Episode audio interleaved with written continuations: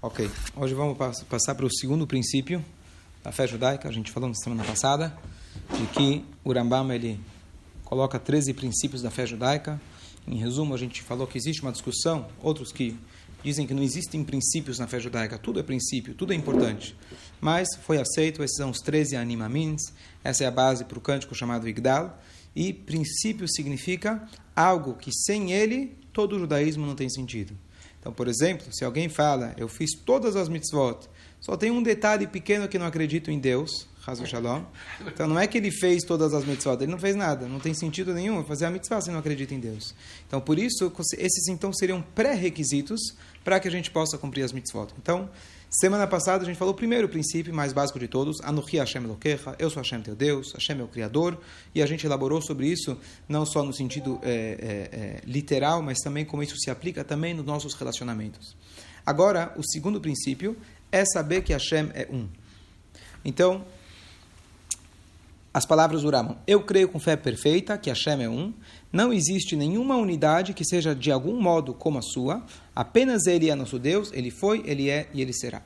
Então, isso na verdade tem dois pontos importantes.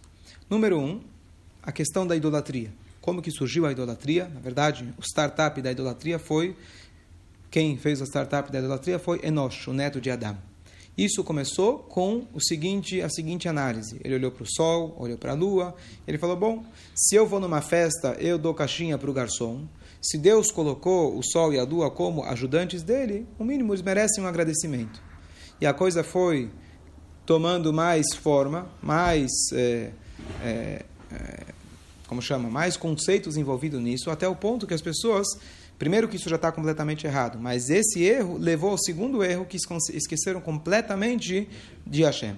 E começaram a fazer imagens e etc. e servir outros deuses, que na verdade a ideia é servir esses ajudantes de Hashem e esqueceram completamente de Hashem. Então, o que Abraham ele veio resgatar é a consciência, na verdade, da verdade única, que não somente que Hashem, esses ajudantes, na verdade, não podem ser comparados como o garçom, porque o garçom é um ser humano que ele pode servir mais, pode servir menos, ele pode pular, passar correndo, sabe aquelas festas que o dono falou e colocou uma cota pequena, os garçons passam sempre com a coxinha na mão, mas ele está sempre correndo para o outro lado. Parece que ele está querendo chegar do outro lado, quando você vai pegar, né, ele está correndo para o outro lado. Então você acha, vê comida e você nunca consegue pegar. Então ele tem esse livre-arbítrio, mas o Sol e a Lua não têm um livre-arbítrio. Tal como quando você constrói um prédio, você fala quem foi o engenheiro que construiu. Você não fala quem foi o martelo que construiu, quem foi a, a, a, a máquina que construiu. É sempre a pessoa que está por trás, porque a máquina por si não tem nada. Ele é simplesmente uma ferramenta na mão de Hashem. Então, essa é, esse é o princípio básico, saber que Hashem é um. Além disso, nós falamos todos os dias, mais Israel, Hashem Eloquim, Hashem Echad. Qual que é a necessidade da gente falar sempre Hashem Echad? Tá, eu já estudei, é um princípio da fé judaica, cresci com isso, não acredito em nenhum outro Deus, pronto, acabou. Todo dia falar a mesma coisa, Hashem Echad, Hashem Echad. Então, na verdade, o que significa que Hashem Echad, duas, duas vezes por dia ou três na hora que você vai dormir, etc. Então, qual que é a ideia?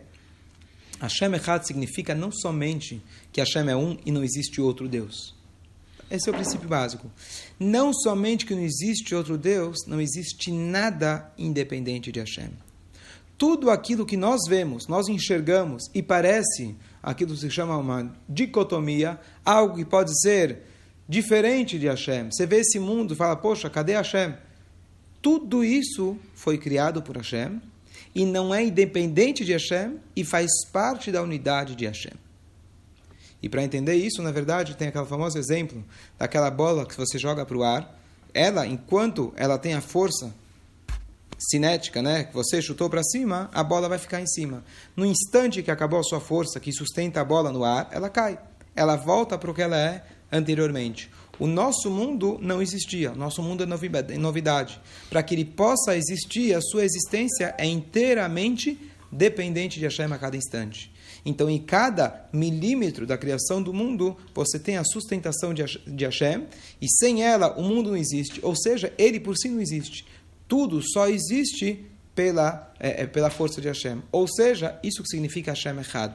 Tudo pertence a Hashem, não só que ele é o dono de tudo, tudo faz parte de Hashem, porque sem ele nada existe. Até aqui está claro? Depois ele fala. Pegou para mim? Não. Ah, eu quero, sim, sim. Depois ele fala que não existe nenhuma unidade que seja de algum modo como a sua. O que, que significa não tem nenhuma unidade que seja igual à sua?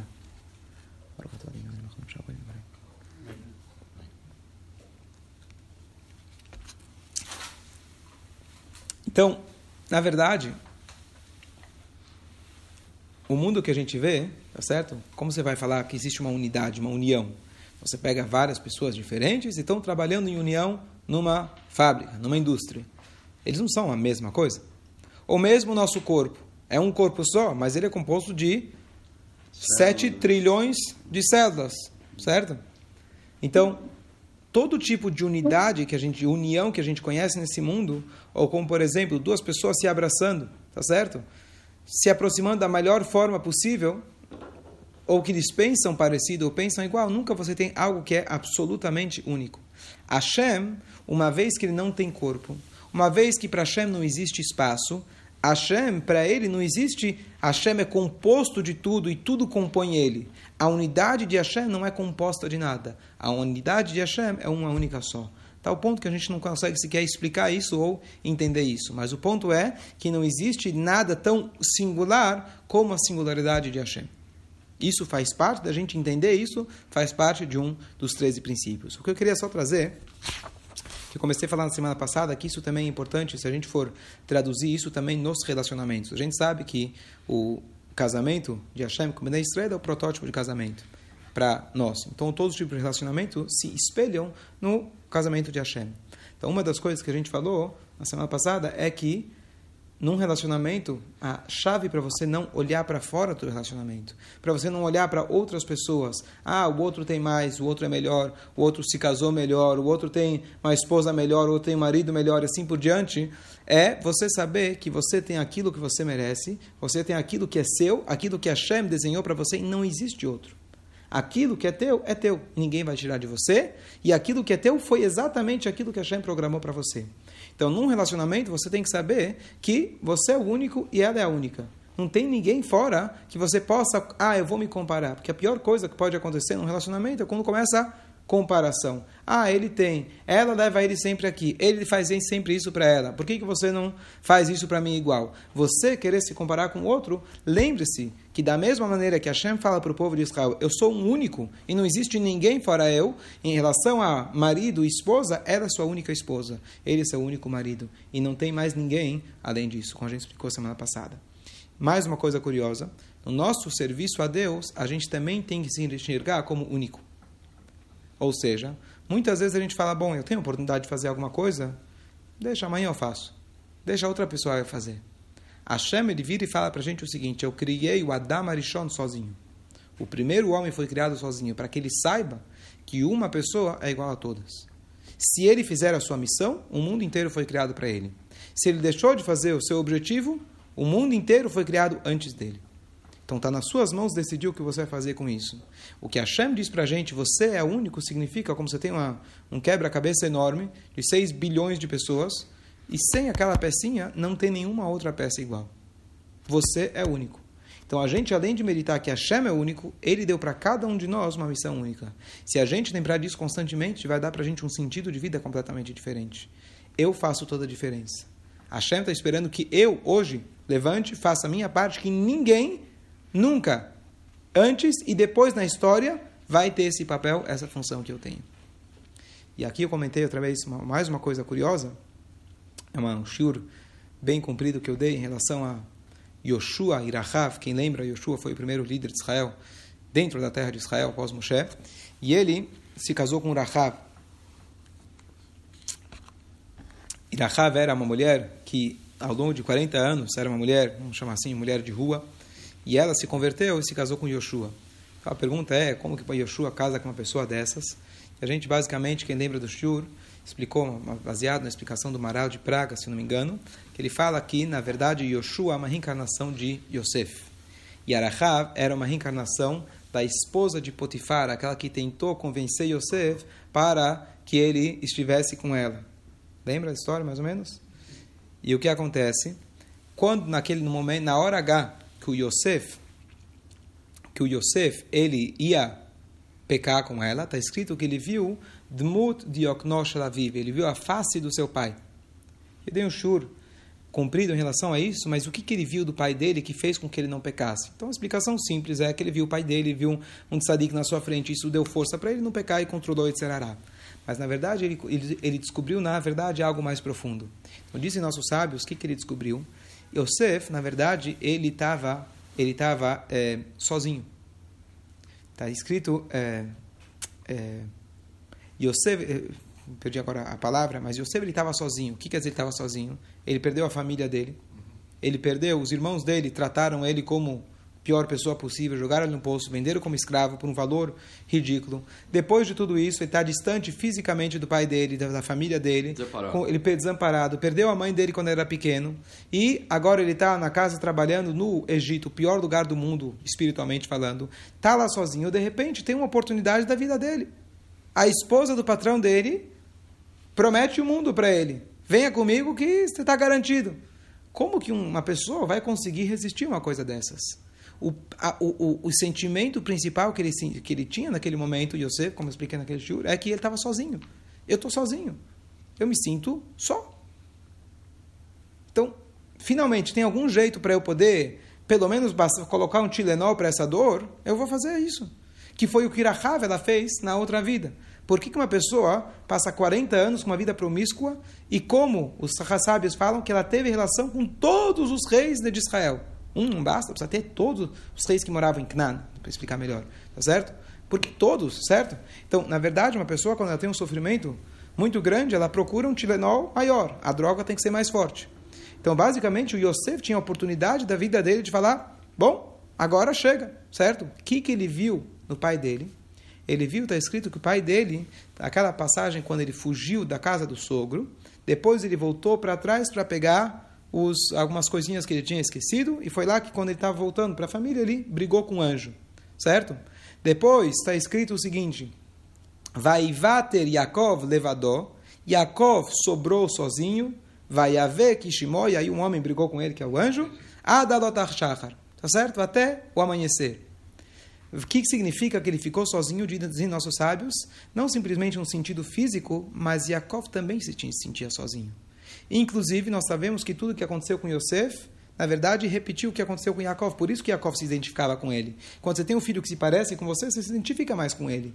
Yaakov, tudo o que aconteceu com Yaakov, aconteceu com Yosef. Assim traz nossos sábios, traz em paralelo tudo o que aconteceu na vida dele, perseguido pelos irmãos e etc. Tudo repetiu com o filho dele. Então, a característica de Yaakov, na verdade, é que ele se sentia sozinho. Ele foi... Hã? Calma. Vou te explicar. Ele teve que fugir da casa do pai e ele ficou lá na casa do sogro, em Haran. Ele foi o primeiro, ele na verdade, o pai dele viveu a vida inteira dentro de Israel. Ele de repente teve que sair fora de Israel, número um. E para onde ele foi? Haron Afshel Makom, para o lugar mais odiado possível por Deus. Era um lugar mais baixo possível, tal, tal como o Egito. E lá ele teve que lutar. Foi enganado pelo sogro uma vez, foi enganado segunda vez, pela centésima vez, e tudo que ele fazia nada era suficiente. Então Yaakov ele tinha um sentimento de ser, de estar sozinho. E aí, na verdade, a resposta para isso é da onde vem esse sentimento? Então, como a gente pode superar esse sentimento de solidão? Estou agora só resumindo. Como a gente pode superar esse sentimento de solidão? Olha que profundo. Hashem é o único verdadeiro que é só, que é único. Ele é o único que se sente sozinho. Porque ele é o verdadeiro único. A gente se sente sozinho, mas a gente não está sozinho. Hashem está com a gente. Mas Hashem é o único verdadeiro que está sozinho. Ele é o início de tudo. Ele é o único um que existe. Ele é o único. Você fala que está sentindo sozinho? Hashem está sozinho. Tá certo? Mas o que significa que Hashem é sozinho? Não no sentido ruim. Não no sentido, estou sozinho, ninguém gosta de mim, etc. Me sinto sozinho. Não. Hashem é sozinho porque. Não, porque, não tem um porquê para Hashem. Mas ele é o início de tudo. Ele é a causa de tudo. Quando a gente medita nisso, significa que eu sou sozinho. Se eu me sinto sozinho, se eu me sinto diferente, que ninguém me entende, que ninguém dá atenção para mim, você tem que virar o jogo e entender que Hashem também é sozinho e ele deu para você uma missão única que só você pode fazer. Quando você sente que você está sozinho e ninguém entende o que está passando, imagina Yosef. Será que alguém podia entender o que estava passando? Ele era o único. Num país onde todo mundo fazia isso. Não pecar era uma, uma loucura. Todo mundo era promíscuo. Então ele conseguiu entender que o pai dele também tinha essa luta. mas ele entendeu que o pai dele se ligou com que Hashem também é sozinho, Hashem é único. E o que, significa isso? O pai dele conseguiu inverter isso, conseguiu ter 12 filhos que conseguiram o caminho. O Yosef, quando ele olhou para o pai dele, ele enxergou, na verdade, aquela é, confiança que o pai depositava nele. Tanto é que o pai nunca desistiu dele, sempre achava que estava vivo, não no sentido físico apenas, mas também no sentido espiritual. O pai sempre confiou nele, então ele se enxergou aos olhos do pai e aquilo que deu força para ele. Ele entendeu que, na verdade, ele era o único, a única peça que, na verdade, ia linkar tudo, que hoje toda a nossa história mudou por causa disso. Se ele tivesse, se ele tivesse, vamos dizer, se deixado, ele não teria ido para o poço, não teria interpretado os sonhos, não teria virado vice-rei, os nossos e os irmãos dele teriam morrido de fome, não teria o Egito, não teria a Torá, não teria nada. Então, essa, essa, esse link único da história, só ele que podia fazer. Então, quando ele entendeu a responsabilidade dele, alguém falou uma vez, Yosef, se o Yosef soubesse que a história dele ia virar filme de, de Hollywood, né? Qualquer um ia ser o herói, né? Mas ele não sabia. A grandeza é você fazer quando você não sabe. Mas ele enxergou que a missão dele era única. Dessa forma, ele entendeu que essa solidão, que no fundo, no fundo, todos nós temos, isso vem da solidão de Hashem, de um lado de vantagem, do lado bom. Significa que nós somos uma peça única. Essa é a forma da gente conseguir superar essa solidão. Não só superar, mas entender a essência dela, que é Hashem Echad, o Shmo Echad, nós também somos únicos na nossa missão. Não entendo por que Jacob se sentia sozinho. Tá, tá, então é Só para concluir, aonde está escrito no Spasuk, a, a, a, junção que está Veniz Gavashem Levadó Bayomahu. Você conhece a música, ou na verdade esse trecho que os Rahamim juntaram. Veniz Gavashem Levadó Bayomahu. Aí se canta vai vai ter Yaakov Levadó. Ou seja, tem uma junção dos sábios que Veniz Gavashem Levadó. Hashem ele é levado e ele é sozinho. Estava tentando lembrar do Pasuk. E aí se junta com essa parte que Yaakov também estava levador, que estava sozinho. Qual que é a ligação? Não é só para caber na música bonitinho, se é que você conhece a música. E sim porque tem uma ligação essencial, que Hashem ele é levador, Hashem é levador, Hashem é único e nós somos únicos também. Yaakov é o único pai de todo o de Israel, no sentido que cada um tem uma missão única. Então, quando a gente fala Shema Israel Hashem Aken Hashem Echad, não só no sentido número, só para resumir, não só que Hashem é um, tudo pertence à unicidade de Hashem. A unicidade de Hashem é um tipo de unicidade que a gente não pode imaginar que tudo no mundo, ele na verdade, no fundo, no fundo, ele é composto. E lembrar que nos relacionamentos é apenas um marido, é apenas uma esposa, etc. E lembrar que nós somos únicos na nossa missão. Só para me lembrar agora outra coisa que eu queria falar. Olha que coisa incrível. Que hoje, com a ciência, a gente descobre que apesar de serem 7 trilhões de células por aí, diferentes, no fundo, no fundo, o DNA de cada uma delas, das 7 trilhões de células, é igual. Quando você descobre mais ainda, o mundo inteiro é formado de quê? Átomos, ou prótons, ou quando você vai chegar mais fundo, ou aquilo que ainda não descobriram, etc. No fundo, o que, que você descobre? Que toda essa complexidade, no fundo, no fundo, é Hashem errado, é uma única coisa. Claro, o átomo não é Hashem, entre aspas, o átomo é uma criação de Hashem, mas isso é uma revelação que você vê nesse mundo através da ciência moderna, de como tudo pode parecer tudo um bilhão de coisas separadas, no fundo, no fundo, está tudo funcionando em equilíbrio, porque no fundo, no fundo, é uma coisa só.